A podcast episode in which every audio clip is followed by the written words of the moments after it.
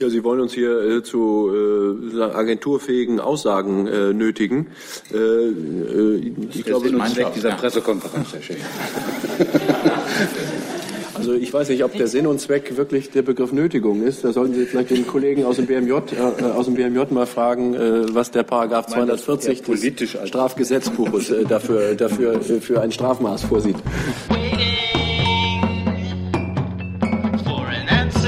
Kolleginnen und Kollegen, herzlich willkommen zur Regierungspressekonferenz an diesem Mittwoch. Ich begrüße die stellvertretende Regierungssprecherin Ulrike Demmer und die Sprecherinnen und Sprecher der Ministerien. Und ich begrüße ganz besonders Nina Wettern als neue Sprecherin des Bundesumweltministeriums, die sich heute hier kurz vorstellen will. Liebe Hörer, hier sind Thilo und Tyler. Jung und Naiv gibt es ja nur durch eure Unterstützung. Hier gibt es keine Werbung, höchstens für uns selbst. Aber wie ihr uns unterstützen könnt oder sogar Produzenten werdet, erfahrt ihr in der Podcast-Beschreibung. Zum Beispiel per PayPal oder Überweisung. Und jetzt geht's weiter. Eine neue Kollegin der Presse für Nina Wettern stellt sich Ihnen kurz vor. Gut. Ja, ich grüße Sie auch, meine Damen und Herren. Nina Wettern, Wettern wie Schimpfen. Äh, ich verstärke seit dem 1. Dezember das Team der Pressestelle im Bundesumweltministerium und war vorher in der Öffentlichkeitsarbeit im gleichen Haus für ein Jahr und davor in verschiedenen Positionen in Verbänden zu verschiedenen Themen äh, unterwegs. Ich freue mich auf eine konstruktive Zusammenarbeit in Zukunft und ich glaube, gleich überlassen wir Ihnen dann das Feld. Dankeschön. Vielen Dank, Frau Wettern. Wir wünschen auch eine gute Zusammenarbeit. Ich darf Ihnen noch ein kleines Willkommensgeschenk wie immer unser Mitglied vorzeigen. Dankeschön. So, dann kommen wir zu den üblichen Tagesordnungspunkten am Mittwoch. Zuerst mit dem Bericht aus dem Kabinett. Frau Demmer. Genau. Die Bundesregierung hat heute Änderungen im Strafgesetzbuch beschlossen. Im Gesetzentwurf von Bundesjustizminister Heiko Maas geht es um die Ausweitung des Maßregelrechts bei extremistischen Straftätern. Konkret um die Möglichkeit der Aufenthaltsüberwachung durch die sogenannte elektronische Fußfessel. Die elektronische Aufenthaltsüberwachung ist natürlich kein Allheilmittel, um terroristische Anschläge zu verhindern.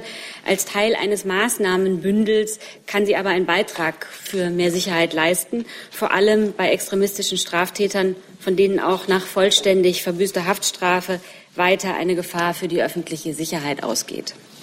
Damit setzen der Bundesjustizminister und der Innenminister einen Baustein zur Verbesserung der Sicherheitsgesetze um, die sie am 10. Januar bereits vereinbart hatten, als Konsequenz nach, Terrorist nach dem terroristischen Anschlag auf den Weihnachtsmarkt in Berlin am 19. Dezember. Die Möglichkeiten zur Anordnung der elektronischen Fußfessel ähm, wird in zwei Punkten ausgeweitet. Künftig soll zum einen die Anordnung der elektronischen Fußfessel auch nach Entlassung aus der Strafhaft möglich sein, und zwar wenn folgende schwere Staatsschutzdelikte vorliegen.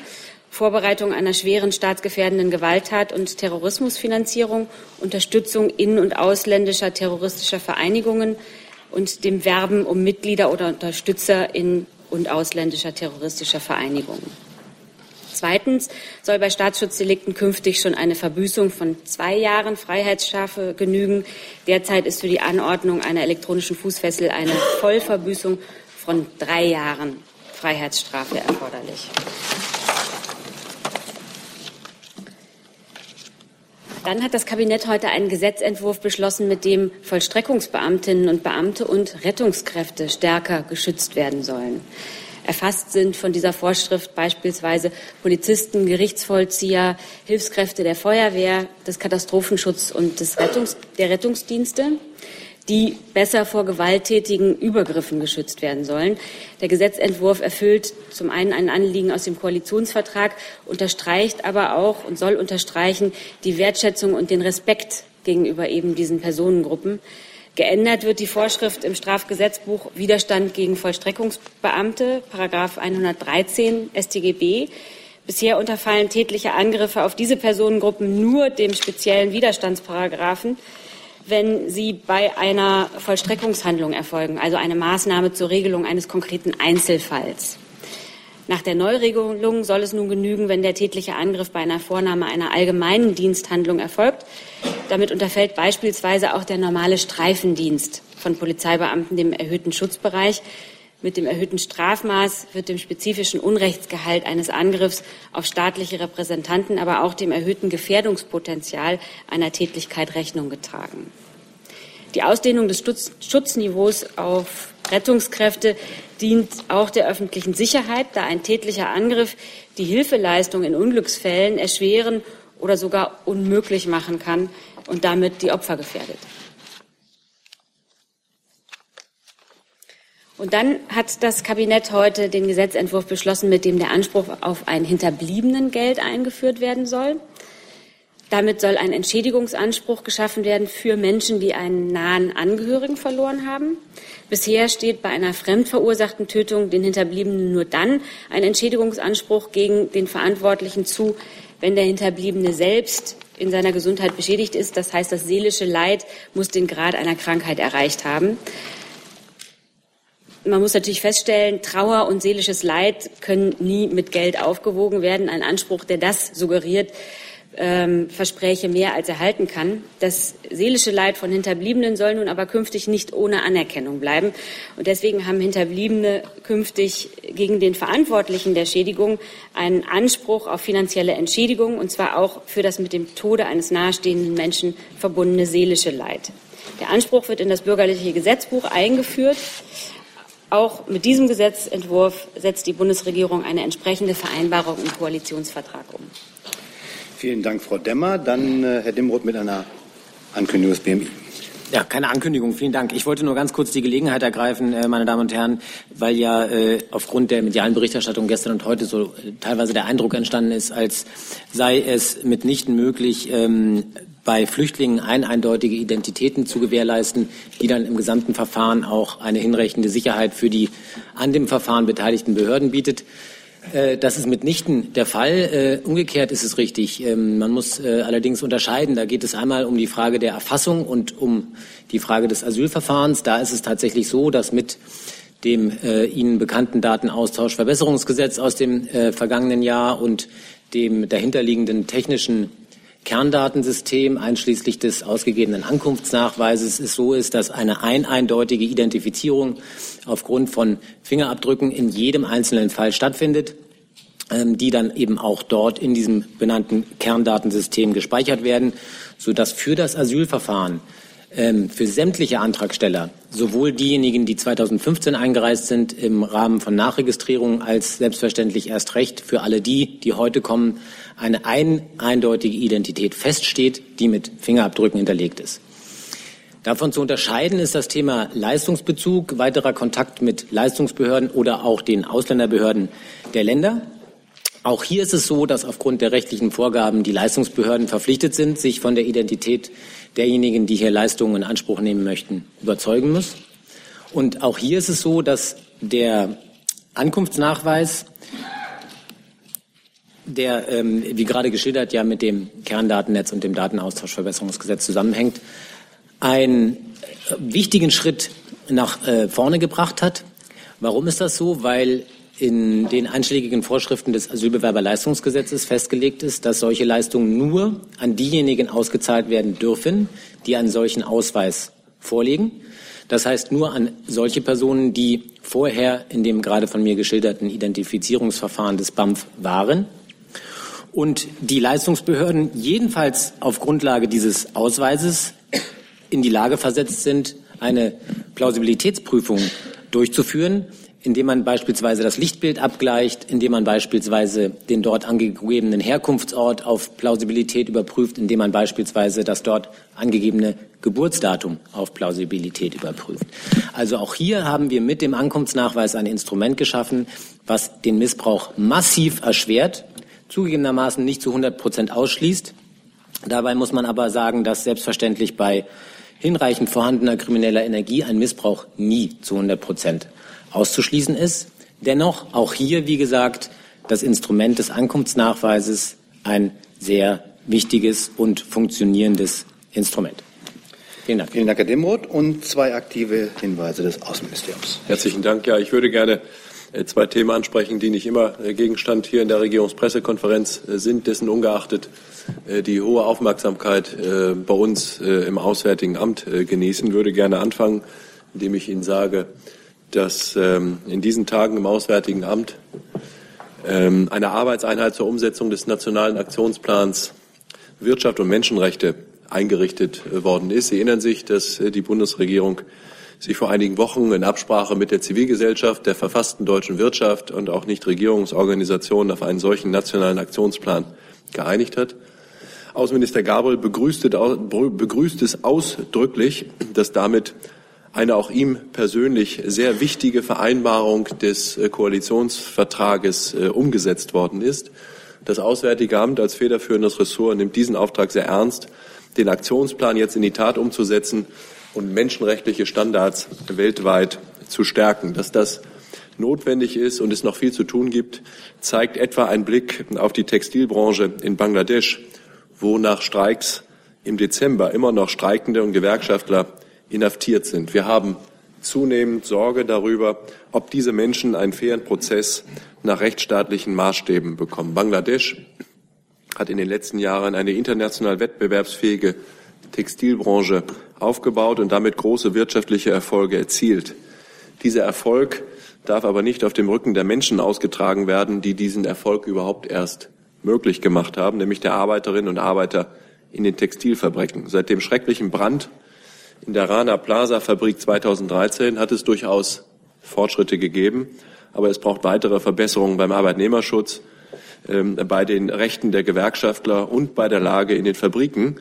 Denn noch immer gibt es keine rechtliche Grundlage für die Gründung funktionsfähiger Gewerkschaften. Wir appellieren deshalb an die Verantwortung äh, deutscher Unternehmen, Menschenrechte entlang der, der gesamten Produktions- und Lieferkette einzuhalten und wir fordern die Verantwortlichen äh, in Staat und Wirtschaft in Bangladesch auf, weitere Vereinbarungen zu treffen, um die Lage der Arbeiter zu verbessern. Und deshalb unterstützen wir einen Dialog zwischen Arbeitnehmern, Arbeitgebern und Regierung zur Verbesserung der Sozial- und Umweltstandards. Und daran hat nicht nur das Auswärtige Amt Anteil, sondern auch das BMZ. Und das Zweite, was ich Ihnen gerne sagen möchte, darüber haben wir in diesem, äh, in diesem Ort schon häufiger gesprochen, ist die Lage in Kolumbien. Sie wissen, dass der Bundesregierung der Friedensprozess in Kolumbien äh, ein, wichtiges, äh, ein wichtiges Anliegen ist. Deshalb äh, möchte ich äh, Ihnen für die Bundesregierung sagen, dass wir uns darüber freuen und es sehr begrüßen, dass es jetzt gestern in Quito, Ecuador, zu einem weiteren Meilenstein auf dem Weg zu einem endgültigen Frieden in Kolumbien gekommen ist, nämlich durch die Aufnahme formaler Friedensgespräche zwischen der kolumbianischen Regierung und der Guerillabewegung der ELN. Ohne die Einbeziehung dieser Guerilla würde der Friedensprozess letztlich unvollständig bleiben. Es ist deshalb gut, dass die offiziellen Gespräche nun begonnen haben. Wir hoffen, dass der Wunsch der Menschen in Kolumbien ähm, Umsetzung findet, dass auch mit der ELN ein Friedensabkommen geschlossen werden kann. Und ich kann Ihnen versichern, dass wir die Anstrengungen der kolumbianischen äh, Regierung für Frieden im eigenen Land weiter aktiv und konstruktiv begleiten werden. Der Beauftragte des Außenministers zur Unterstützung eben dieses Friedensprozesses, Tom Königs, hält sich auf Bitte der kolumbianischen Regierung und der ELN äh, am Rande der ersten Verhandlungsrunde in Quito äh, auf. Ich danke Ihnen. Schönen Dank, Herr Schäfer. Kommen wir zu den Themen des Kabinetts. Fangen wir an mit der Änderung des Strafgesetzbuches, Stichwort elektronische Fußfessel. Sehe ich erstmal nicht, haben wir auch viel darüber diskutiert schon. Und der Schutz für Vollstreckungsbeamte.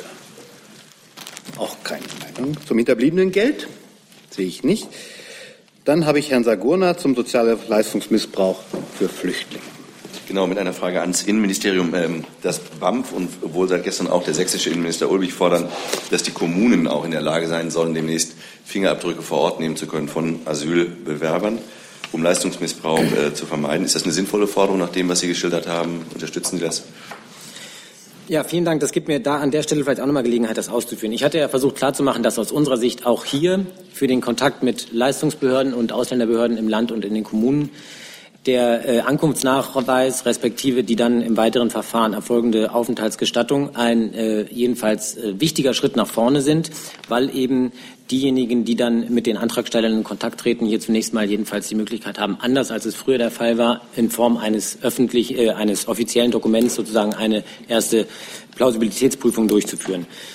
Ich hatte auch darauf hingewiesen, dass nach den gesetzlichen Vorgaben, die wir gemacht haben, eine solche Leistungsgewährung eben voraussetzt, dass ein solcher Ankunftsnachweis ausgegeben ist und dementsprechend die Erstregistrierung stattgefunden hat dann bleiben denkbar im Prinzip ja nur solche Fälle übrig, in denen jemand eben mit einer gewissen äh, kriminellen Energie entweder einen Ankunftsnachweis fälscht oder sich in den Besitz eines Ankunftsnachweises eines anderen Menschen ähm, sich den Besitz äh, verschafft und dementsprechend in beiden Fällen dann äh, im Betrugswege sich versucht, hier Leistungen zu erschleichen. In diesen Fällen ist es tatsächlich so, dass ein Abgleich mit den im Rahmen der Registrierung beim BAMF genommenen Fingerabdrücke, die im Kerndatennetz hinterlegt sind, durchaus eine weitere Missbrauchseinschränkung erbrächte. Und hierfür sind die gesetzlichen Grundlagen vorhanden. Die Behörden dürfen diesen Abgleich durchführen. Ähm, dafür bedarf es einer technischen Infrastruktur, die in, äh, im Grundsatz sozusagen vom Bund ähm, angelegt ist im Kerndatensystem und im Kerndatennetz. Und äh, hier hätten die Länder äh, respektive die Kommunen sehr wohl die Möglichkeit, sich anzuschließen und entsprechende Prüfverfahren durchzuführen. Nochmal, das nach aller Wahrscheinlichkeit jedenfalls kann eigentlich nur einen ganz geringen Teil von Fällen heute betreffen. Das war anders äh, ähm, zu Beginn der großen Flüchtlingsbewegung. Aber jedenfalls mit Stand ähm, Februar 2017 kann das nur solche Fälle betreffen, wie ich sie gerade beschrieben habe. Die kann man nicht ausschließen, wenn jemand tatsächlich kriminell agiert. Und in diesen wenigen Fällen, da wäre eine Abgleichmöglichkeit für die Leistungsbehörden mit den hinterlegten Fingerabdrücken sicher ein ähm, noch mehr Klarheit bringendes Instrument. Ja. Nachfrage, bedeutet das, dass, dass auf jedem Rathaus dann so ein Scanner stehen müsste, um das für diese wenigen Fälle abgleichen zu können? Als technische Voraussetzung? Ja, nicht auf jedem Rathaus, aber äh, in den zentralen leistungsgewährenden Stellen. Ich habe jetzt keinen Überblick darüber, ehrlich gesagt, ähm, wie die Länder sich hier aufgestellt haben, wie viel Leistungs- ähm, ähm, ähm oder wie viel Antrag entgegennehmende Stellen es in den Ländern gibt für Asylbewerberleistungen. Möglicherweise weiß das ähm, wissen das die Kollegen vom ähm, Arbeitsministerium, die ja für das Thema Asylbewerberleistungen zuständig sind. Ich habe darüber keinen Überblick. Das wäre sicher in der Fläche ein System, was auszurollen ist, was dann einige Stellen anschaffen und betreiben müssten. Aber ich kann Ihnen nicht sagen, eine Zahl oder eine Kenngröße, wie viele solche Behörden in den Ländern ähm, derzeit aktiv sind. Das weiß ich nicht. Kann das BMAS da was ergänzen? Ähm, ich kann da gerne ergänzen, allerdings kann ich jetzt auch nicht mit Zahlen dienen. Äh, wir sind für das Asylbewerberleistungsgesetz zuständig, das ist richtig. Die Durchführung obliegt aber den Ländern und Kommunen. Das heißt, äh, Herren des Verfahrens sind eben die äh, Ämter vor Ort. Es gibt Gespräche ähm, auch unseres Hauses mit den entsprechenden Stellen über mögliche Verbesserungen von Verfahren, aber da muss ich Sie bitten, sich dann eben entsprechend an die Länder und Kommunen zu wenden. Gibt es weitere Fragen zu diesem Komplex Sozialleistungsmissbrauch? Schrägstrich Flüchtlinge. Gibt es nicht? Dann kommen wir zum Nationalen Aktionsplan Menschenrechte. Da habe ich Herrn Jung auf der Liste.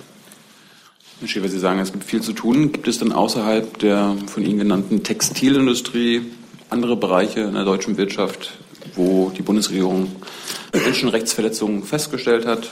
Ich meine, deutsche Unternehmen sind laut Menschenrechtsorganisationen in den Top 5. Da wird es ja auch noch andere Bereiche geben. Also ich hoffe, Sie haben mir aufmerksam zugehört, so wie Sie das immer tun, äh, Herr Jung. Deshalb äh, haben Sie sicher nicht vernommen, dass ich gesagt hätte, dass bei dem von mir genannten Beispiel in Bangladesch aus Sicht der Bundesregierung die Menschenrechte von deutschen Unternehmen verletzt worden äh, wären. Das ist vielleicht wichtig, das äh, eingangs der Beantwortung klarzustellen. Ansonsten gilt, die äh, deutsche Wirtschaft ist sagen, so vielfältig aufgestellt und so international unterwegs, dass ähm, das von mir genannte Beispiel eines, ein wichtiges äh, und ein uns äh, auch bewegendes Beispiel unter vielen ist. Ich glaube, das macht jetzt keinen Sinn, äh, sagen die 190 Länder oder vielleicht 200 Länder äh, abzuklappern, in denen die deutsche Wirtschaft international unterwegs ist und dann gemeinsam mit Ihnen hier in diesem Rahmen äh, zu besprechen, wo vielleicht Probleme sind. Äh, das ist ja gerade die Aufgabe der neuen Arbeitseinheit, die der Koalitionsvertrag vorsieht. Äh, ich kann nur wiederholen, wir nehmen das sehr ernst. Diese Arbeitseinheit wird im Zusammenwirken mit den an diesem Thema interessierten Nichtregierungsorganisationen, mit der deutschen Wirtschaft, mit Unternehmen, mit der verfassten Wirtschaft und anderen äh, zivilgesellschaftlichen Akteuren, die ein Interesse an diesem Thema haben, äh, jetzt die Arbeit aufnehmen und äh, da gibt's dicke Bretter zu bohren, weil, äh, wie gesagt, die Verwirklichung der Menschenrechte für uns, für die Bundesregierung und gerade für den Außenminister Gabriel ein ganz wichtiges Anliegen sind. Zusatz? Ein wichtiger Bereich ist zum Beispiel die, der Import von Primärstoffen für die Automobil- und Chemieindustrie. Äh, konkretes Beispiel ist die Gewinnung von Kupfer für deutsche Autos. Wie versucht die Bundesregierung da menschenrechtswürdige Bedingungen, Import, Exportbedingungen herzustellen?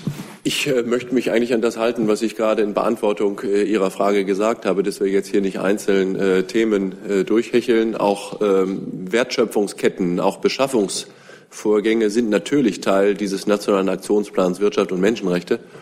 Und äh, ich selber habe mal äh, einige Jahre in einem Land gelebt, in Chile, in dem das sehr stark davon lebt, dass, Chile, dass Kupfer abgebaut wird. Deshalb habe ich eine Vorstellung davon, sagen, welche Probleme es bei Arbeitnehmerrechten, auch bei Umweltschutzfragen geben mag. Aber ich glaube, das führt jetzt hier zu weit.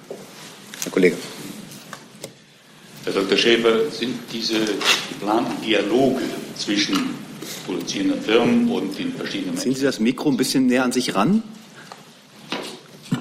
Genau, danke. Da fange ich nochmal an, Herr Dr. Schäfer. Zwei Fragen. Das eine ist, diese Dialoge, die geplant sind, oder Verhandlungen oder Gespräche, werden die nur innerhalb Deutschlands und der deutschen Firmen, die da agieren, geführt oder ist auch daran gedacht, mit den Organisationen und Firmen in den jeweiligen betroffenen Ländern anzustoßen oder zu organisieren? Also äh, unser erster Ansprechpartner mit dem Nationalen Aktionsplan Wirtschaft und Menschenrechte sind äh, die deutschen Unternehmen, an die sich der Aktionsplan richtet und mit denen ja der Aktionsplan auch besprochen und äh, ausgehandelt und äh, vereinbart äh, worden ist.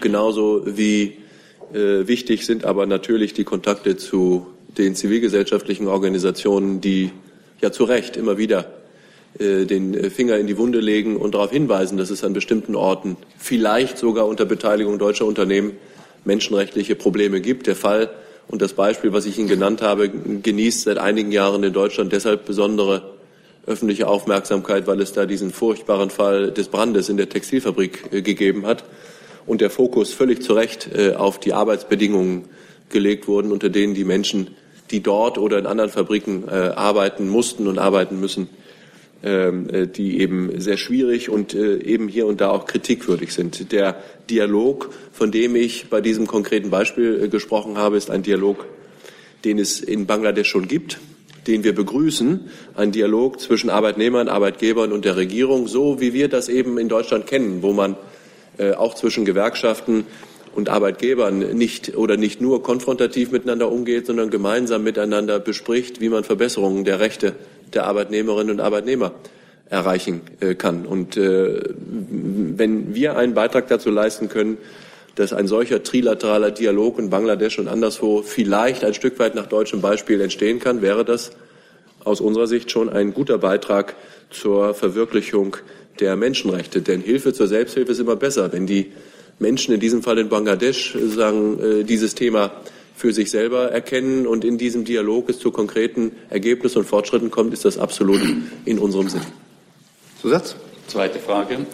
Herr Dr. Schäfer, viele der Firmen, ohne jetzt einzelne Namen zu nennen, sind ja international tätig und aufgestellt und nicht unbedingt deutsch orientierte und mit deutschem Kapital arbeitende. Ist es daran gedacht oder gibt es irgendwelche Möglichkeiten, diese internationalen Konzerne in irgendeiner Form mit einzubeziehen? Ja, der Nationale Aktionsplan äh, Wirtschaft und Menschenrechte nimmt das insofern in den Blick, als er natürlich den Fokus legt auf die komplizierten internationalen globalisierten Wertschöpfungsketten, an denen deutsche Unternehmen an entscheidender Stelle viel millionenfach äh, beteiligt sind und äh, möchte eigentlich den Fokus darauf richten, dass, dass das, was schon geschieht, aber vielleicht noch nicht in einem Umfang, wie wir uns das äh, jetzt äh, wünschen, dass auch die deutschen Unternehmen ihre gesamten Handelsbeziehungen mit Partnern bei der Beschaffung, im Vertrieb äh, und anderswo auf den Prüfstand stellen und unter dem Blickwinkel betrachten, äh, welche menschenrechtlichen Fragestellungen sich da ergeben. Also das ist durchaus nicht nur so, äh, dass wir uns äh, nur auf die Aktivitäten der deutschen Unternehmen selber nur fokussieren würden, sondern durchaus im Blick haben, dass diese Unternehmen Teil von Wertschöpfungsketten sind, in denen es auch zu menschenrechtlichen Fragestellungen kommen kann. Herr Jung dazu? Herr Schäfer, können Sie mal konkret sagen, wenn die Bundesregierung feststellt, dass ein deutsches Unternehmen Menschenrechtsverletzungen in einem Land entweder billigt oder dem äh, das sogar aktiv fördert, was machen Sie dann? dann? Laden Sie das Unternehmen ein und dann führen Sie einen Dialog oder haben naja, Sie denn zurzeit, auch irgendwelche? Zurzeit sind wir ja noch nicht mal, äh, sind wir noch nicht in diesem Punkt, sondern wir haben jetzt den nationalen Aktionsplan Wirtschaft ja, und Menschenrechte. wird ja drinstehen, was dann passiert. Möchten Sie, dass ich was sage oder wollen Sie noch was fragen? Bitte. Darf ich jetzt? Mhm. Ja, das lieb. Ähm, dieser nationale Aktionsplan Wirtschaft und Menschenrechte sieht es vor, das Unternehmen einer bestimmten Größenordnung ähm, sich selber und dann auch uns und äh, auch der Öffentlichkeit Bericht darüber ablegen, wie dieser Blick auf Menschenrechte in dem konkreten Kontext dieses Unternehmens tatsächlich aussieht. Äh, und wenn hier aus solchen Berichten oder aus anderen Quellen hm, Anhaltspunkte dafür auftreten, dass es hier und da in einer Branche, einem Sektor, einem Land Probleme gibt, dann äh, wäre das doch, äh, liegt es doch auf der Hand, dass das dann äh, vom Auswärtigen Amt äh, innerhalb der Strukturen, die sich die Bundesregierung zur Abstimmung zu diesen Themen äh, gegeben hat, mit den Verbänden oder den betroffenen äh, Institutionen und Unternehmen aufgenommen wird, um zu schauen, ob man nicht gemeinsam Verbesserungen erreichen kann. Als wir vor einigen Monaten über dieses Thema hier miteinander gesprochen haben, war von Ihnen, äh, Ihnen persönlich, Herr Jung, auch von einigen anderen Journalisten immer die Frage, warum hat dieses Ding, dieser nationale Aktionsplan Wirtschaft und Menschenrechte keine Zähne?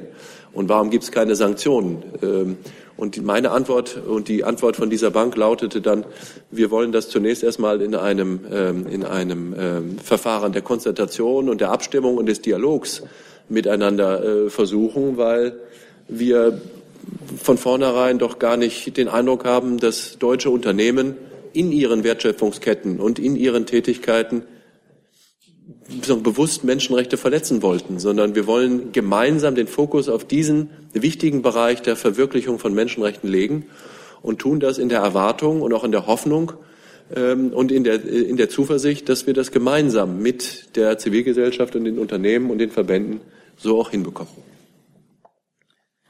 Weitere Fragen zu dem Thema sehe ich jetzt nicht. Dann machen wir mit einer langen Liste weiter. Ach, Kolumbien noch. Gibt es noch zu Kolumbien eine Frage? Sehe ich nicht. Dann hat der Heller die erste Frage, nämlich zu einem neuen Thema Griechenland. Achso, Entschuldigung. Da. Da, ich würde gerne das Finanzministerium fragen. Ähm, es gab gestern einen Länderbericht des Internationalen Währungsfonds zu Griechenland. Ähm, mich würde interessieren, a, wie bewertet das Bundesfinanzministerium diesen Bericht? Gibt er irgendwelche Aufschlüsse nach Ihrer Analyse äh, auf das Verhalten des IWF in der Frage Beteiligung am Griechenland-Paket oder nicht?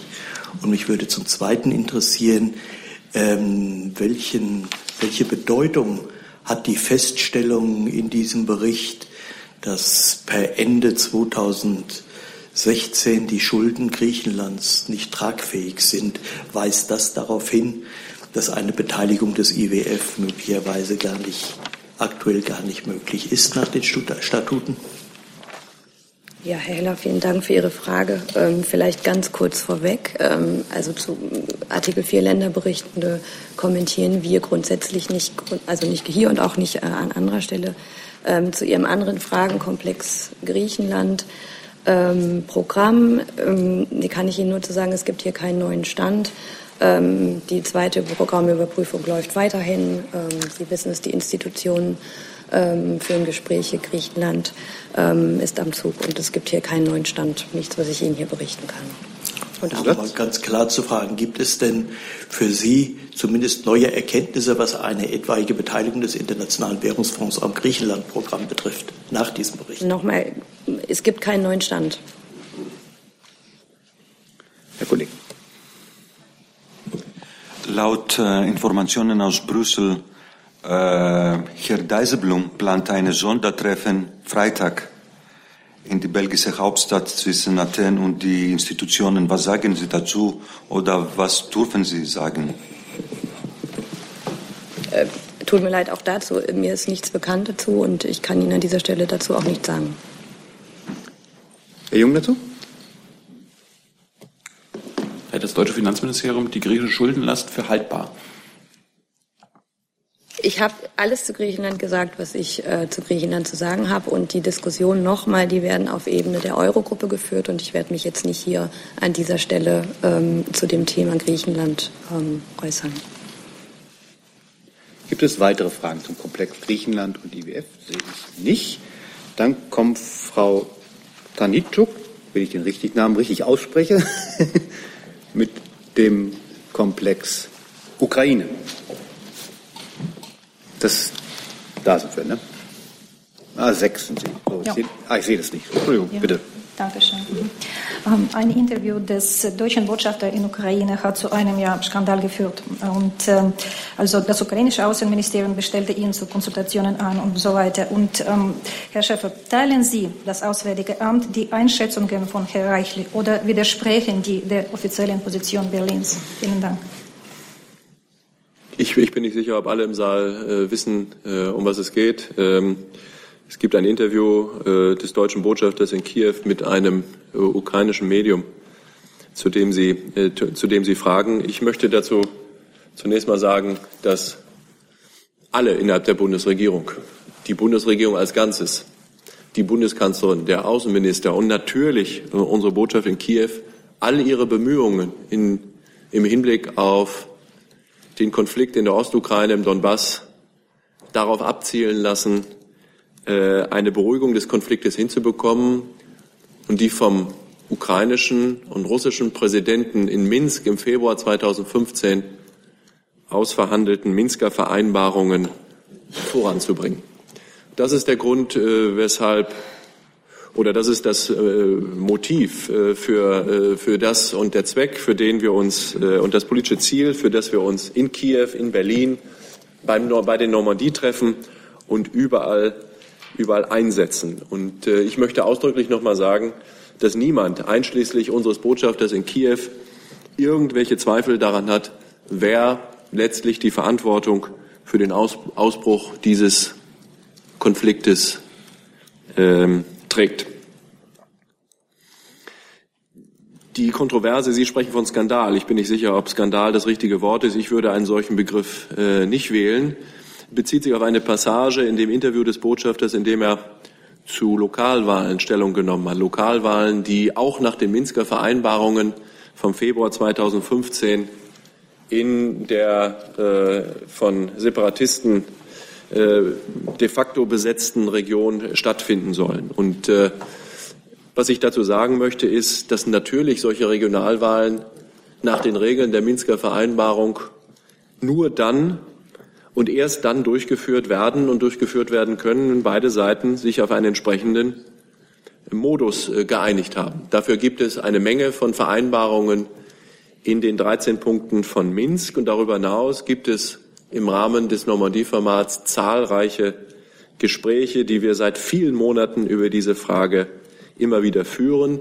Wir sehen unsere Aufgabe darin, zwischen äh, Moskau und Kiew zu vermitteln. Deshalb hat es so eine fast schwer zählbare Zahl von Normandie-Treffen bereits gegeben. Aber es ist letztlich dem politischen Willen, es hat, hängt letztlich ausschließlich am politischen Willen der beteiligten Konfliktparteien, ob es gelingt, sich tatsächlich auf einen Modus zu einigen, unter dem dann die in Minsk vereinbarten Lokalwahlen stattfinden können. Lassen Sie mich aber in diesem Zusammenhang auch sagen, dass wir das doch sehr bedauern, dass wir sehr bedauern, dass äh, ein ukrainischer Abgeordneter heute auf dem Gelände der deutschen Botschaft ein historisches Stück der Berliner Mauer beschmiert hat.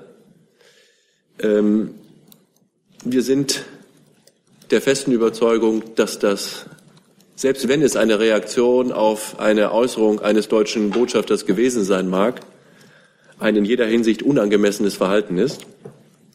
Deutschland feiert mit der Ukraine zurzeit 25 Jahre Aufnahme diplomatischer Beziehungen. Deutschland war das erste Land, das diplomatische Beziehungen mit der Ukraine aufgenommen hat. Heute oder na jedenfalls fast auf den Tag genau vor 25 Jahren. Die Ukraine ist für Deutschland immer in diesem Vierteljahrhundert ein enger Partner gewesen. Unsere Unterstützung für die Reformen der Regierung Poroschenko, Reformen an Haupt- und Gliedern der ukrainischen Wirtschaft, der ukrainischen Gesellschaft und der ukrainischen Ministerialbürokratie ist absolut präzedenzlos und dazu stehen wir auch. Zusatz? Ja, und Zusatz ähm, zum äh, Normandie-Treffen. Herr Ehrlich heute hat in einem Interview gesagt, dass eine, äh, ein Treffen Außenminister im Normandie-Format am Rande des G20 vielleicht äh, stattfinden kann. Äh, können Sie das bestätigen? Das gilt ähm, nächste Woche in Bonn schon. Können Sie das bestätigen oder nicht? Wir äh, führen zurzeit äh, Gespräche im äh, Normandie-Format mit unseren Partnern in Paris, Moskau und Kiew über die Zweckmäßigkeit, die politische Zweckmäßigkeit und die logistische Durchführbarkeit eines äh, solchen Treffens. Äh, das ist für mich jetzt noch zu früh zu bestätigen, äh, dass es so ist, wie Herr Erler das gesagt hat.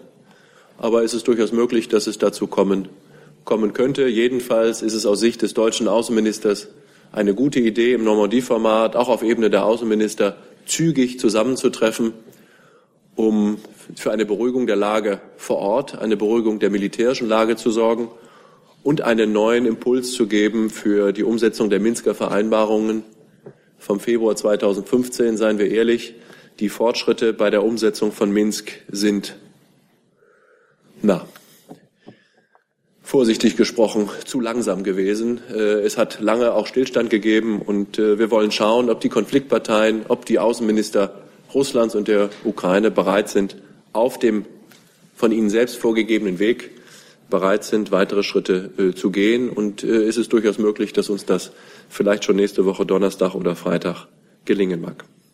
Herr Remmeler. Herr Schäfer, ich, ich, will den Satz, um den es geht, noch einmal kurz zitieren. Der Botschafter sagte, Wahlen im Donbass können nicht unbedingt nur dann stattfinden, wenn es dort keine russischen Truppen mehr gibt oder wenn auf jeder Stadtverwaltung die ukrainische Flagge weht. Hm. Äh, in der Ukraine wird das als Widerspruch zur offiziellen deutschen Politik gesehen. Zwei Fragen dazu. Können Sie die Verärgerung in der Ukraine nachvollziehen? Und gibt es diesen Widerspruch? Einen solchen Widerspruch äh, gibt, es, gibt es nicht. Ähm, vielleicht sage ich noch mal in aller Deutlichkeit. Und äh, dann äh, werden Sie sicher sehen, Herr Remme, dass auch das, was äh, Botschafter Reichel gesagt hat, äh, in keiner Weise im Widerspruch zu steht zu unserer äh, politischen Haltung. Unsere Bemühungen zur Umsetzung der Minsker Vereinbarungen zielen darauf ab, die Souveränität der Ukraine über ihr gesamtes Hoheitsgebiet wiederherzustellen.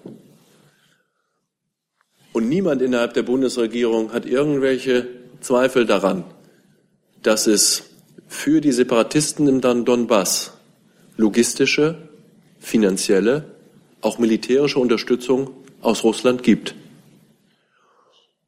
Und was der äh, Botschafter gesagt hat, ist, dass der Prozess der äh, Regionalwahlen, den die Minsker Vereinbarungen vorsehen und der auch aus unserer Sicht ein wichtiger Schritt ist zur Wiederherstellung von äh, Demokratie und Rechtsstaatlichkeit in diesem Teil der Ukraine, nach den Vereinbarungen der Konfliktparteien in Minsk und darüber hinaus stattfinden muss und stattfinden kann. Die Regelungen von Minsk sehen vor, und dazu hat sich der ukrainische Präsident ausdrücklich bekannt, dass eine Wiedergewinnung der Kontrolle über die ukrainisch-russische Grenze im Separatistengebiet das Ende eines Prozesses ist, den die Konfliktparteien im Februar 2015 in Minsk mit 13 Punkten beschrieben haben. Und für uns ist das die Richtschnur und die Maßstab, der Maßstab dafür, wie wir als deutsch-französisches Paar mit Moskau und mit Kiew verhandeln und wie wir äh, Schritte zur Beruhigung und dann letztlich auch zur Überwindung der Krise und des Konflikts in der Ostukraine erreichen möchten. Eine, eine, Nachfrage dazu. Hält die Bundesregierung die Durchführung dieser Wahlen mit der Präsenz russischer Truppen in der Ostukraine vereinbar? Ja, also äh, ich kann nur noch mal wiederholen, dass ich, äh, dass ich für die Bundesregierung sagen kann, dass wir davon ausgehen müssen äh, und es letztlich ja auch von russischer Seite gar nicht bestritten wird, dass es unterschiedliche Formen der Unterstützung der Separatisten gibt. Botschafter Reichel hat das nicht getan. Ich tue das auch nicht hier, sagen regierungsamtlich festzustellen, ob oder dass es solche regulären russischen Truppen in den Separatistengebieten auf dem Hoheitsgebiet der Ukraine gibt. Wir halten uns an die Vereinbarungen von Minsk. Die sehen vor, dass es ein beschriebenes Verfahren zur Durchführung von äh, Lokalwahlen in den betroffenen Gebieten geben soll. Diese sehen unter anderem vor, dass ähm, Parteien und Kandidaten einen freien Wahlkampf führen können müssen die sehen, äh, die, die, es gehört dazu, dass auch die internationale Gemeinschaft, dass die OSZE, dass wir uns aktiv daran beteiligen, solche Bedingungen herzustellen und äh, daran arbeiten wir. Herr Jung dazu. Ja, Herr Schäfer, nur zum Verständnis. Hat die Bundesregierung Kenntnisse oder Erkenntnisse darüber, dass es russische, also reguläre russische Truppen in der Ostukraine gibt? Vielleicht irreguläre? Und können Sie über den Vorfall dieses ukrainischen Abgeordneten bei der deutschen Botschaft noch ein bisschen mehr Auskunft geben? Das mache ich gerne. Über das hinaus, äh, was ich zu Ihrer ersten Frage oder der Frage von Herrn Remmel gesagt hat, gesagt habe, äh, möchte ich und kann ich jetzt gar nicht sagen. Zu Ihrer zweiten Frage kann ich sagen, dass ähm, einige äh, Personen, einige Ukrainer ähm, auf dem Gelände der deutschen Botschaft auf das Gelände der deutschen Botschaft gekommen sind. Und ähm, unser Versuch, den Abgeordneten davon abzuhalten, das zu tun, was er getan hat, nämlich mit roter Farbe dieses historische Mauerstück zu beschmieren, abzuhalten, von ihm unter Verweis auf seine Immunität zurückgewiesen worden sind.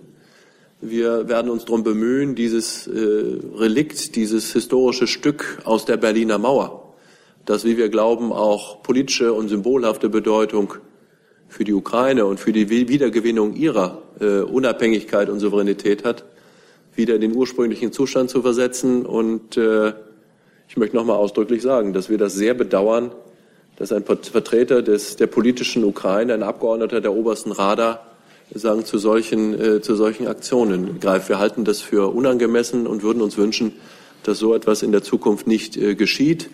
Denn die äh, Berliner Mauer steht für den Kalten Krieg.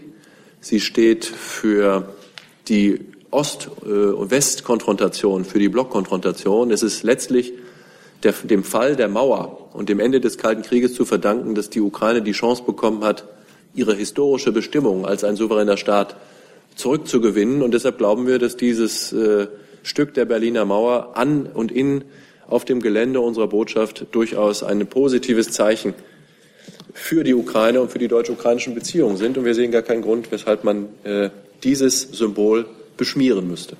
Zusatz?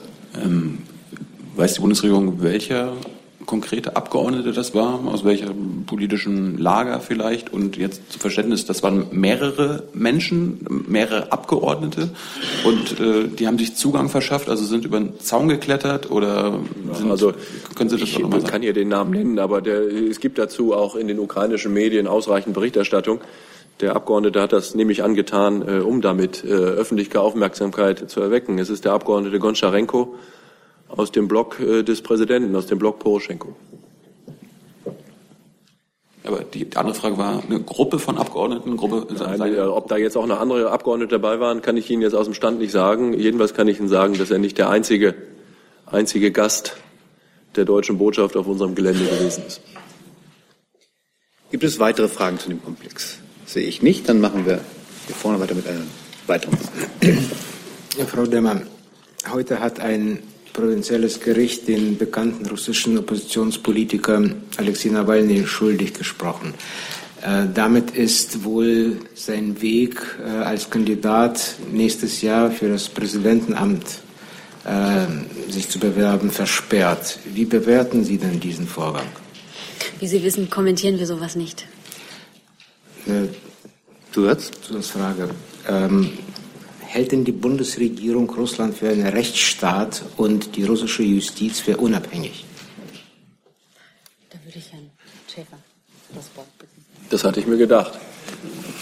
vielleicht, vielleicht zum Fall Nawalny nur so weit. Wenn ich, äh, ich, es gibt dazu noch keinen internen Bericht äh, unserer äh, Auslandsvertretung in, äh, äh in Moskau. Deshalb bin ich, äh, sagen, habe ich die einzige Möglichkeit, äh, die ich habe, sind die Informationen, die Sie vielleicht auch haben, äh, nämlich die Agenturen und äh, Berichterstattung dazu. Soweit ich das, soweit ich das beurteilen kann, gibt es noch keine Verkündung des Strafmaßes. Und solange es keine Verkündung des Strafmaßes gibt, gibt es nach den Regeln der russischen Strafprozessordnung und des russischen Wahlrechts auch noch keine endgültige, endgültiges Wissen darüber, was das für die Möglichkeit von Herrn Nawalny bedeutet, das passive Wahlrecht äh, auszuüben, nämlich sich zur Wahl zu stellen, bei welchen Wahlen auch immer, ob das die Präsidentschaftswahlen oder andere sind.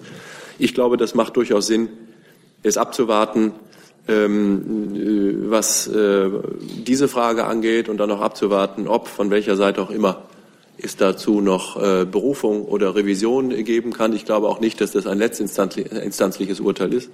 Grundsätzlich äh, kann man nur sagen, dass wir uns wünschen würden, dass ähm, diejenigen, die das wünschen, äh, sich in Russland äh, für Wahlen äh, in Wahlen zur Wahl stellen können. Äh, ob das die Präsidentschaftswahlen sind oder äh, Wahlen für die Duma oder für regionale Parlamente.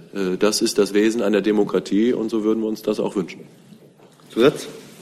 Ja, meine zweite Frage blieb unbeantwortet. Auch in Deutschland, äh, auch in Deutschland gibt es äh, äh, Regelungen der Strafprozessordnung und des Wahlrechts, die äh, Straftätern, äh, die Straftätern äh, das passive Wahlrecht über eine gewisse über einen gewissen Zeitraum entziehen können. Insofern ist das nichts, was einem Rechtsstaat wie Deutschland grundsätzlich äh, fremd wäre. Ich glaube, was die konkrete Frage, die Sie gestellt haben zu Herrn Nawalny angeht, macht es Sinn, dass wir jetzt erstmal abwarten, wie das jetzt tatsächlich und letztendlich äh, ausgeht. Und äh, ich glaube, zum Thema, zum Thema Russland, zum Thema Justiz, zum Thema Rechtsstaatlichkeit haben wir an dieser Stelle schon äh, relativ häufig miteinander gesprochen. Ich glaube, das müssen wir jetzt nicht wiederholen. Herr Kautz dazu? Ich dazu? Der Herr Tuyala dazu? Trotzdem, äh, entschuldigen Sie bitte. Trotzdem noch mal eine Frage zum, äh, zum Thema Russland. Trotz, trotzdem, trotzdem was? Ähm, Okay, ich möchte einfach ganz gerne kurz fortfahren. Ähm, an Frau Demmer, ähm, wie nun bekannt wurde, ähm, gibt es laut BND keine Beweise für eine Destabilisierungskampagne ähm, der russischen Regierung. Ähm, der entsprechende Bericht soll jedoch nicht veröffentlicht werden. Ähm, kann man daraus schließen, dass Sie nichts äh, an die Öffentlichkeit gelangen lassen, möchten was zur Entspannung des deutsch-russischen. Herr Tuyer, ich will Sie ja nicht enttäuschen, aber ich glaube, es ist ein neuer Komplex. Hat nichts im engeren Sinne was mit diesem, dem, mit, dem, mit dem Prozess gegen Herrn Nawalny zu tun. So, Deswegen dachte, würde ich Sie gerne an das Ende der Frage, weil ganz viele gerne. Kollegen sich gemeldet haben. Sehr gerne. Ich schreibe Sie hinten drauf und dann kommen wir auch zu dem Problem. Entschuldigen Sie bitte. So, der nächste Kollege ist dann trotzdem Herr Kautz mit einem neuen Thema, glaube ich. Eine Frage an Frau Demmer. Ähm, der Herr Kaczynski hat äh, in der FAZ gefordert, dass Europa Atomsupermacht werden soll.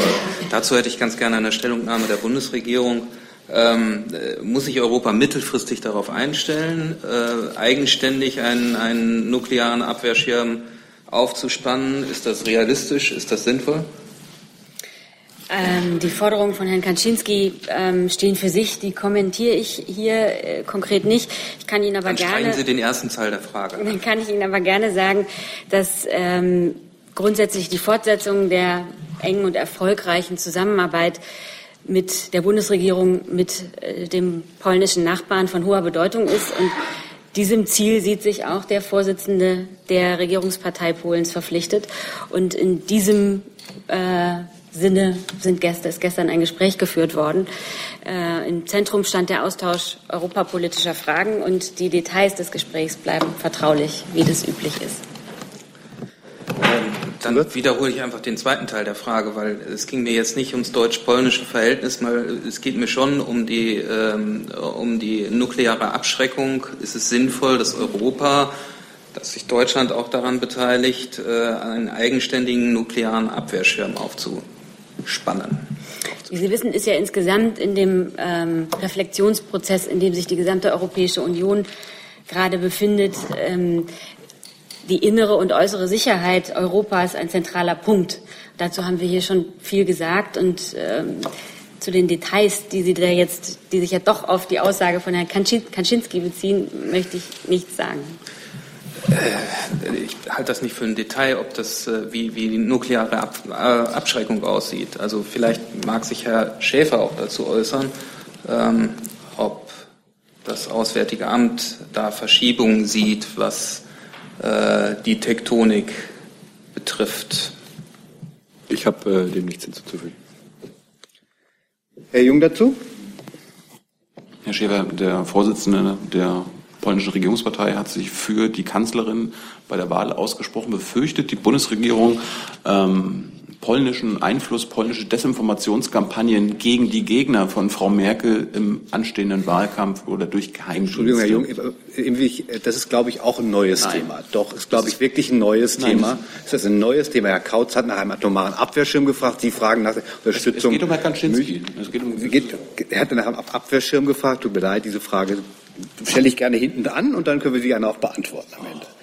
So, ähm, Herr Jordans, Sie hatten noch eine Frage zu Herrn Nawalny. Habe ich das richtig gesehen? Und ich habe das äh, aber leider übersehen. Das tut mir leid, äh, dann wären Sie jetzt dran. Ja, um die Verwirrung jetzt komplett zu machen. Ich wollte noch mal auf das Thema zurückkommen und ähm, fragen, ob der die Bundesregierung ähm, die Strafverfolgung gegen Herrn Nawalny als politisch motiviert ansieht. Ja, Sie wollen uns hier äh, zu äh, agenturfähigen Aussagen äh, nötigen. Äh, äh ich glaube, das ist Zweck dieser Pressekonferenz, Herr Schäfer. Also ich weiß nicht, ob der Sinn und Zweck wirklich der Begriff Nötigung ist. Da sollten Sie vielleicht den Kollegen aus dem BMJ, äh, aus dem BMJ mal fragen, äh, was der Paragraph 240 des Strafgesetzbuches äh, dafür, dafür äh, für ein Strafmaß vorsieht, für äh, den, die Straftat der Nötigung. Ähm, also, dass ähm, Herr Nawalny ähm, ein Fall ist, der aus Sicht der russischen Öffentlichkeit sagen, nicht nur Bedeutung hat für äh, Fragen der Justiz, das ist offensichtlich. Aber äh, ich werde mich jetzt nicht darauf äh, festlegen, ob das ein äh, politisches Verfahren oder politische Justiz ist. Das äh, tue ich nicht.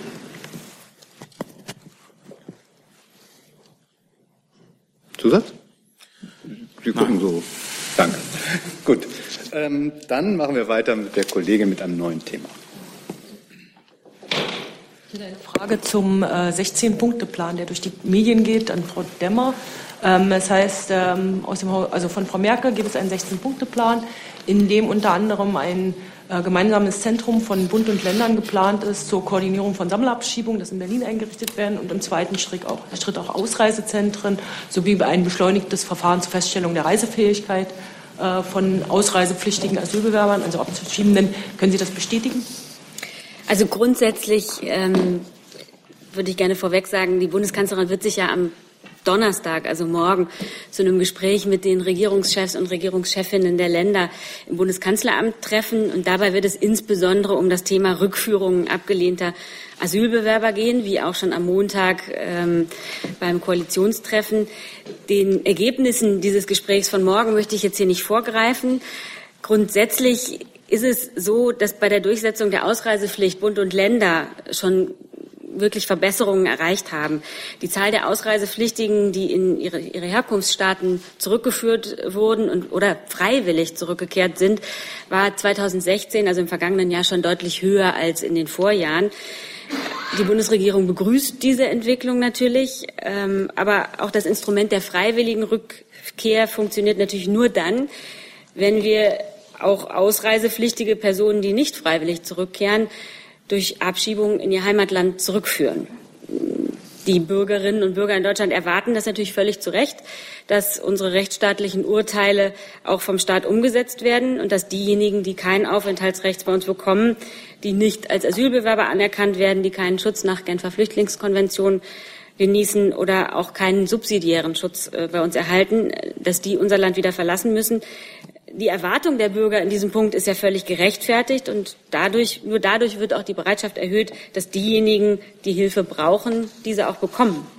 Äh, und in diesem Kontext arbeitet die Bundesregierung jetzt schon seit geraumer Zeit und ähm, Details werden dann eben morgen noch mal bei dem, der Begegnung der Regierungschefs und Regierungschefinnen der Länder mit der Bundeskanzlerin im Kanzleramt besprochen. Erwarten Sie morgen ein Ergebnis? Irgendein Ergebnis hat es noch immer gegeben. Also ein Beschluss? Also wir werden Sie über die Ergebnisse dieses Treffens auf dem Laufenden halten. Frau Böse. Genau, ich habe dazu auch eine Frage an Herrn Dimroth, bitte. Ähm, in dem 16-Punkte-Plan soll es auch darum gehen, dass das BAMF in Zukunft Handys und SIM-Karten auswerten darf, um die Identität von Flüchtlingen zu klären. Lernfrage, dürfen die das? Also zunächst mal kann ich auch nur ähm, daran anknüpfen, was Frau Dremmer gerade gesagt hat, sagen, ich kenne keinen 16-Punkte-Plan. Ich weiß, dass morgen eine Ministerpräsidentenkonferenz hier in Berlin stattfindet, die sich unter anderem auch über das Thema Rückkehr ähm, ähm, drehen wird. Und ich weiß auch, dass äh, tatsächlich in der Vergangenheit hier schon einiges erreicht wurde, dass ähm, die Zahlen ähm, deutlich gesteigert werden konnten im vergangenen Jahr. Ich weiß auch, dass im laufenden Jahr 2017 aufgrund der hohen Effizienzsteigerungen im BAMF ähm, wir es mit einer Vielzahl von Entscheidungen zu tun haben werden, darunter auch eine nennenswerte Zahl von ablehnenden Bescheiden, sodass also die Zahl der Ausreisepflichtigen tendenziell eher steigen als sinken wird. Umso wichtiger ist es, dass wir im Rahmen einer nationalen Kraftanstrengung hier gemeinsam Bund, Länder und Kommunen weiter voranschreiten, um äh, die bestehenden Ausreisepflichten dann auch ähm, zu vollziehen, im Wege der freiwilligen Rückkehr oder im Wege der Abschiebung. Ganz konkret zu Ihrer Frage. Ähm, ist es nach geltendem Recht so, dass es eine entsprechende Befugnis für die Ausländerbehörden gibt, ähm, hier äh, zur Identitätsfeststellung im weiteren Verfahren auch solche Schritte unter hohen verfahrensrechtlichen Voraussetzungen mit richterlicher Anordnung, Kernbereichsschutz und all dem durchzuführen? Und eine vergleichbare äh, Befugnis gibt es für das BAMF derzeit im geltenden Recht nicht. Also es gibt die Befugnis im, sozusagen in dem Gesamtprozess, aber ausdrücklich zugewiesen für die Ausländerbehörden und nicht für das Bundesamt. Darf ich noch mal einmal zu den Bundesausreisezentren da nachfragen? Also ähm, die Kollegin hatte da ja nach auch schon gefragt, bislang waren die Länder oder zumindest einige da ja eher skeptisch. Herr Dimroth, haben Sie jetzt Signale, wenn das jetzt in, in diesem möglichen 16-Punkte-Plan drinsteht, dass man da aufeinander zugeht? Auch da gilt das, was Frau Demmer gesagt hat. Die Gespräche finden morgen statt äh, zwischen den Regierungschefs äh, unter Beteiligung unter anderem auch des Bundesinnenministers. Und ähm, dann warten wir doch mal ab, mit welchem Ergebnis äh, diese Gespräche morgen zu Ende gehen. Herr Decker. Ähm, ist denn dieser 16-Punkte-Plan, äh, den Sie angeblich nicht kennen, mit, dem, mit Ihrem Haus trotzdem abgestimmt? Wow, das ist jetzt aber ein sehr kreativer Versuch. Ja. Ähm, äh, ich äh, hatte jetzt wirklich mehrfach darauf hingewiesen, dass es natürlich im, auch im Vorgang auf solche Konferenzen gibt es natürlich Vorbereitungen. Ist ja völlig selbstverständlich. Die Regierungschefs setzen sich ja nicht an einen Tisch, ohne dass äh, im Vorgang sozusagen schon bestimmte Grundpositionen ähm, angesprochen wurden. Ich kann Ihnen aber nicht über einen 16-Punkte-Plan der Bundeskanzlerin hier berichten. Ähm, und ich kann Ihnen auch nicht über Ergebnisse eines Gesprächs berichten, was morgen stattfinden wird. Und äh, selbstverständlich dürfen Sie davon ausgehen, dass ähm, an solchen Vorbereitungshandlungen äh, und Vorbereitungsmaßnahmen dann auch die zuständigen Fachministerien beteiligt werden, soweit es äh, entsprechende ähm, Prozesse gibt. Das ist ja wohl eine Selbstverständlichkeit. Herr Kollege. Andreas Reuter vom Hessischen Rundfunk. Frau Demmer, bei Herrn Demuth habe ich jetzt gerade gehört, dass er den 16-Punkte-Plan nicht kennt. Bei Ihnen hatte ich vielleicht einen Kurzzeit-Blackout oder habe ich es noch nicht so präzise gehört. Gibt es einen 16-Punkte-Plan oder gibt es einen Plan, der vielleicht aus weniger oder mehr Punkten besteht? Äh, und stimmt die Prämisse in der Berichterstattung, dass äh, die Kanzlerin das als besondere Priorität ansieht, dass in diesem begonnenen Jahr jetzt die Zahl der Rückführungen deutlich gesteigert wird im Sinne einer nationalen Kraftanstrengung? Ist das also grundsätzlich stimmt es, dass natürlich das Thema Rückführungen ein wichtiger und zentraler Punkt ähm, bei der Lösung des Problems ist. Das habe ich ja eben auch geschildert. Es äh, ist äh, eben auch eine völlig berechtigte Erwartungshaltung der Bürgerinnen und Bürger in Deutschland, dass Menschen, die äh, eben in einem rechtsstaatlichen Prozess äh, der ja ähm, in Einzel, also mit Einzelfallprüfungen vorgenommen wird, ähm, klar ist, dass jemand kein Aufenthaltsrecht bei uns bekommt, dass der dann auch abgeschoben wird und die, dass eben unsere rechtsstaatlichen Urteile auch vom Staat umgesetzt werden. Wie viele Punkte jetzt der Plan hat, es gibt jedenfalls einen Plan. Das ist ja meine Erkenntnis, die ist fast agenturfähig. Ähm, gibt es weitere Fragen zu dem Komplex? Herr Brot. Nötigung, äh, nur durch Fragen, nur durch reines Fragen, Herr Schäfer. Oh, ich Herr bin vielleicht doch ein bisschen genötigt. Frau Demmer, wenn ich es richtig verstanden habe, hat der Punkt 16 zum Inhalt, dass Ende März ein Zwischenbericht über die Gespräche, die morgen beginnen, abgeliefert werden soll. Soll das bedeuten, dass wir uns nicht so richtig viel Hoffnung machen sollen, dass wir morgen schon ein konkretes Ergebnis haben werden? Wie gesagt, ich möchte den Gesprächen jetzt nicht vorgreifen. Ähm, Sie werden über die Ergebnisse dieses Treffens ganz bestimmt auf dem Laufenden gehalten werden. Gibt es weitere Fragen zu dem 16 plus X-Punkte-Plan? Dann würde ich gerne noch irgendwie Herrn Kautz, ich würde schon gerne noch mal klarstellen, dass es natürlich keine Pläne zur nuklearen Aufrüstung in, unter Beteiligung der Bundesregierung in Europa gibt. Nur, dass das jetzt nicht im Wagen bleibt. Schönen Dank. Dann ist Frau Jen dran. Ja, eine Frage an das Verteidigungsministerium. Äh, die Ministerin äh, ist ja in Litauen mit einer A400 ähm, liegen geblieben. Also gibt es, können Sie das erstmal bestätigen? Und dann auch, ähm, gibt es jetzt äh, Informationen zu den Hintergründen, insbesondere sind das die bekannten Triebwerkprobleme ähm, und stehen, ähm, gibt es auch für diese Maschine eigentlich schon Entschädigungszahlungen, die ja normalerweise immer schon äh, bei Lieferung einbehalten wurden? Ähm, bei allen Maschinen, die jetzt später gekommen sind, haben wir unsere möglichen Schadenersatzleistungen, die wir einfordern können, auch immer eingefordert. Das heißt, auch die Maschine, äh, meine ich, ist auch später gekommen, die ist im Dezember ausgeliefert worden, vor Weihnachten. Also insofern gilt das bei der Maschine auch, da wo wir die Möglichkeiten haben. Und da haben wir einen guten Vertrag, machen wir unsere Schadensersatzansprüche geltend. Zweitens, ich glaube, bestätigen brauche ich das nicht. Herr Kautz war ja auch bei der Reise dabei gestern. Also insofern klar, der Flieger ist gestern ähm, ausgefallen aufgrund einer Panne. Das ist natürlich super ärgerlich.